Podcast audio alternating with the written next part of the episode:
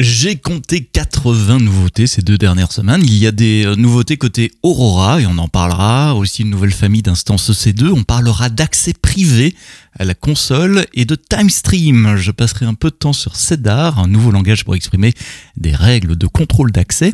Et puis je terminerai par Code Whisperer, ce nouveau service qui améliore la productivité des développeurs et de Device Farm pour tester vos applications sur des vrais appareils mobiles. On détaille tout ça dans le podcast AWS en français. C'est parti, c'est maintenant.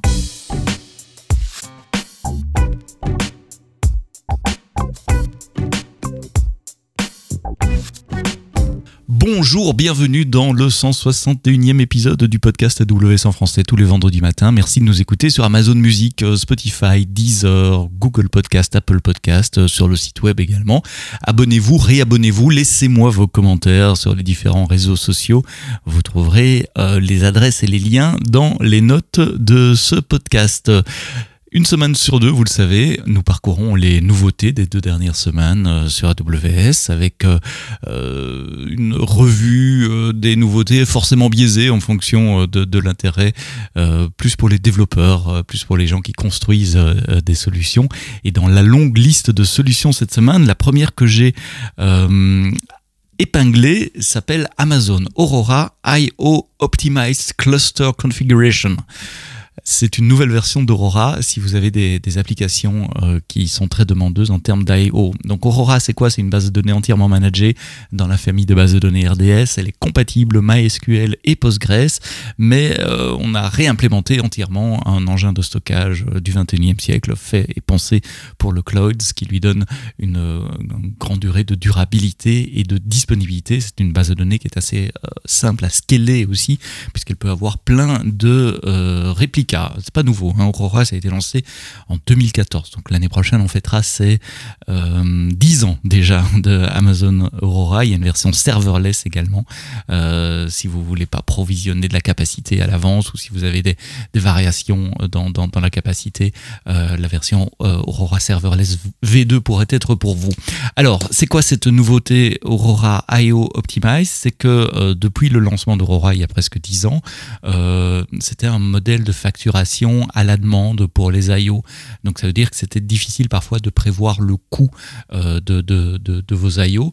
Et donc dans ce nouveau mode qui s'appelle Amazon Aurora IO Optimize, qui est un mode que vous choisissez à la création de la base de données ou après, vous pouvez euh, migrer une base de données de l'un euh, vers l'autre. Vous payez une capacité fixe pour les IO.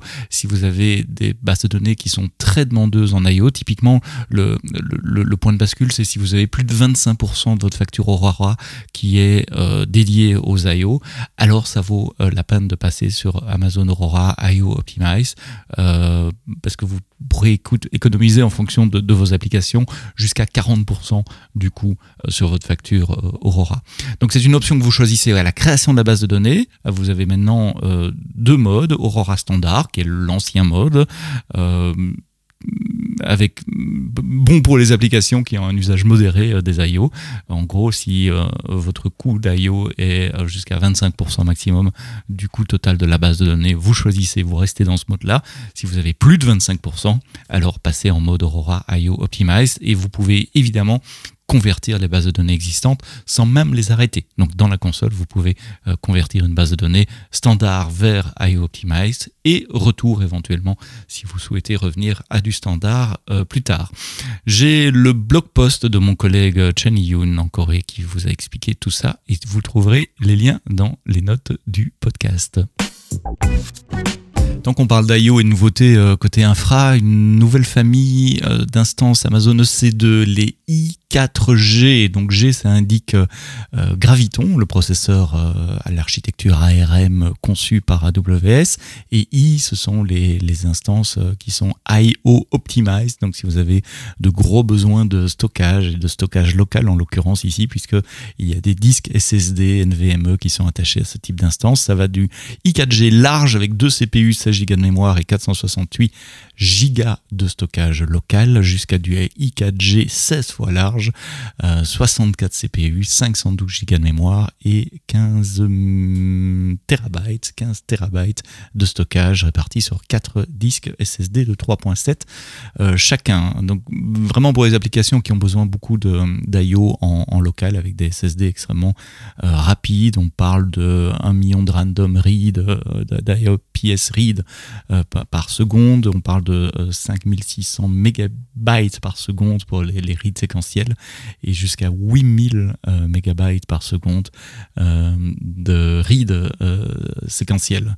avec du, du, du turn write protection sur des, blocs de 4K, 8K ou euh, de 16K. Donc ces instances sont disponibles dans trois régions pour le moment, quatre régions je crois.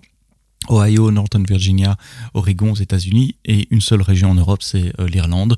Euh, on demand, reserve, enfin tout, tout, toute la semaine comme d'habitude, avec les saving plans également. C'est pour vos applications qui ont besoin d'énormément d'IO.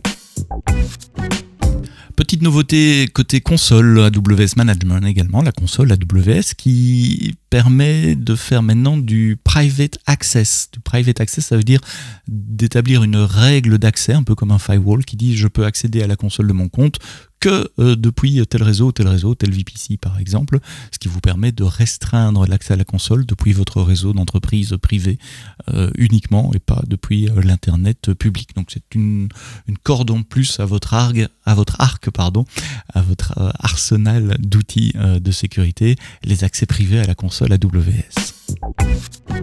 Si vous utilisez Amazon Time Stream, vous savez, cette euh, base de données euh, Time Series, d'ailleurs on aura un épisode du podcast euh, AWS en français sur les Time Series, ça sera pendant les, vacances au mois d'août si, si, tout va bien.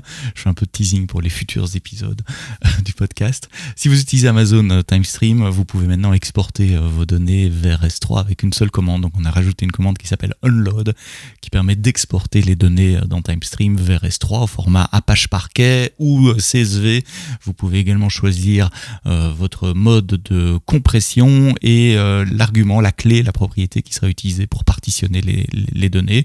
Pourquoi est-ce que vous avez envie de faire ça? Ben, Pour exporter vos données euh, time series vers d'autres systèmes, pour faire de l'analytique par exemple, ou croiser le dataset avec avec d'autres datasets qui sont déjà dans votre data lake. Donc Amazon Time Stream supporte maintenant le unload des données vers Amazon S3. Cédar, comme euh, le nom de l'arbre, c'est un langage qui permet de définir des politiques de contrôle d'accès.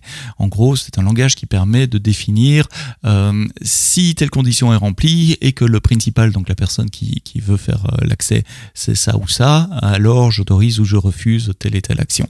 Donc c'est un, langage formalisé, open source, que nous avons commencé à utiliser dans, deux services, dont un que j'avais moi-même annoncé euh, lors de la conférence Reinvent à, à, Las Vegas l'année passée, fin 2020 2022, euh, c'est Amazon Verified Access, c'est un service qui permet de, de, se passer des VPN et de donner un accès sécurisé à vos applications internes. Et la sécurité passe justement sur ce langage de politique, euh, un langage qui permet de définir les ACL, les Access Control List, sur vos ressources.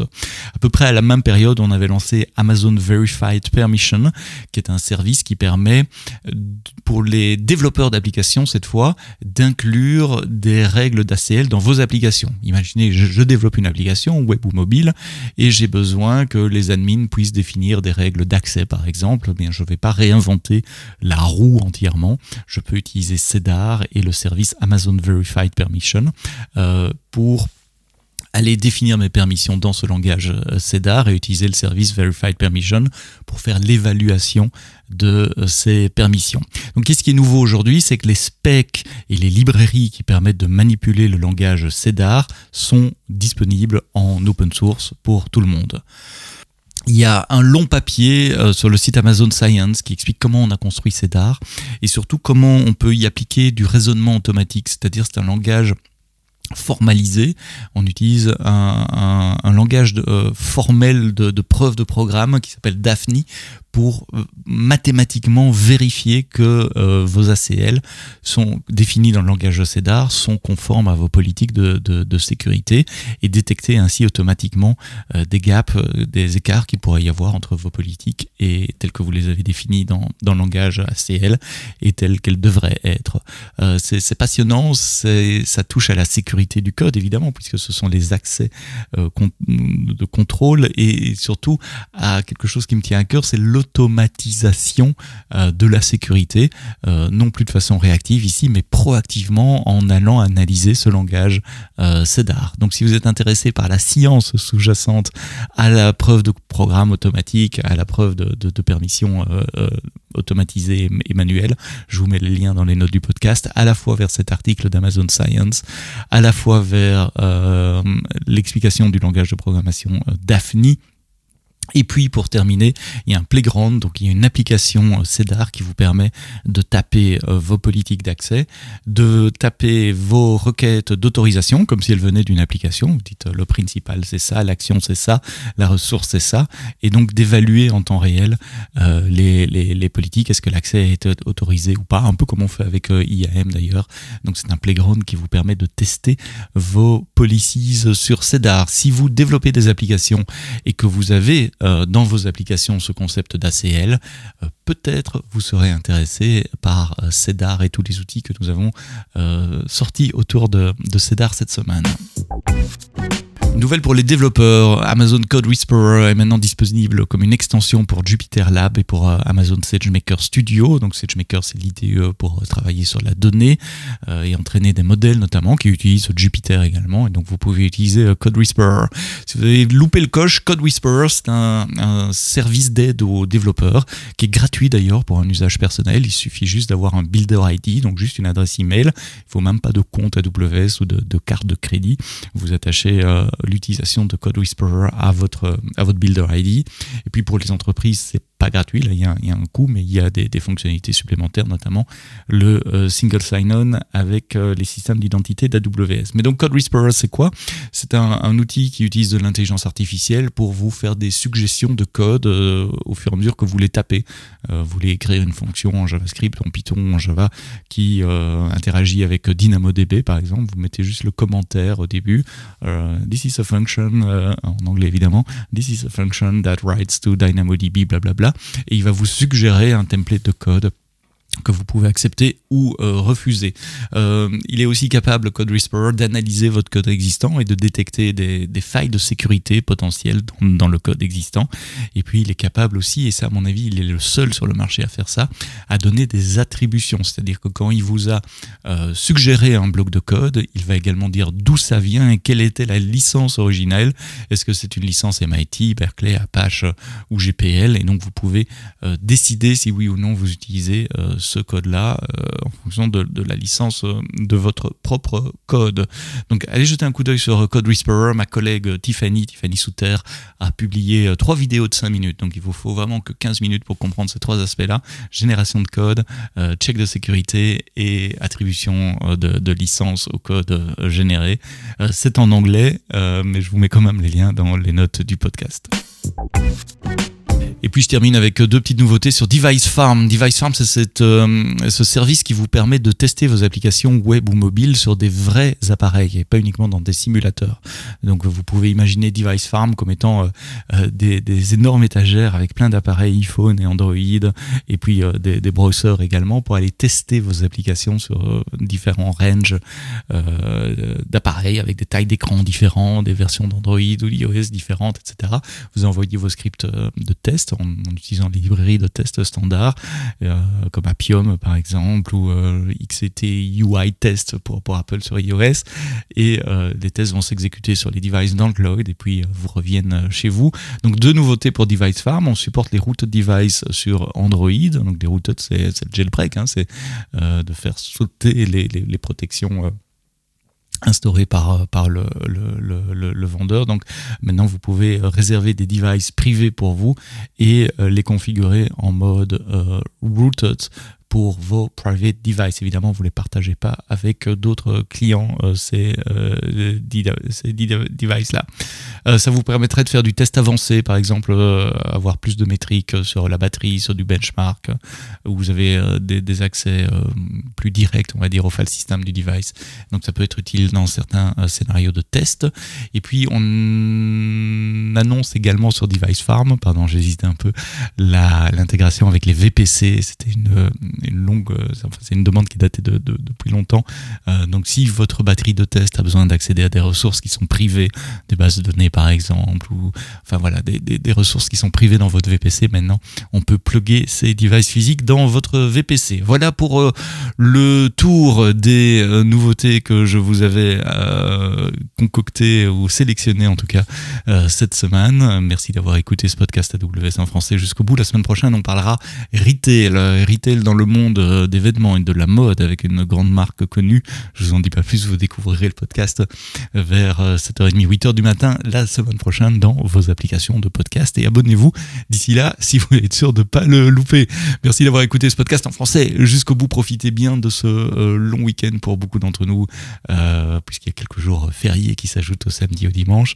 Et on se retrouve la semaine prochaine pour un autre podcast AWS en français. D'ici là, quoi que vous codiez, codez-le bien.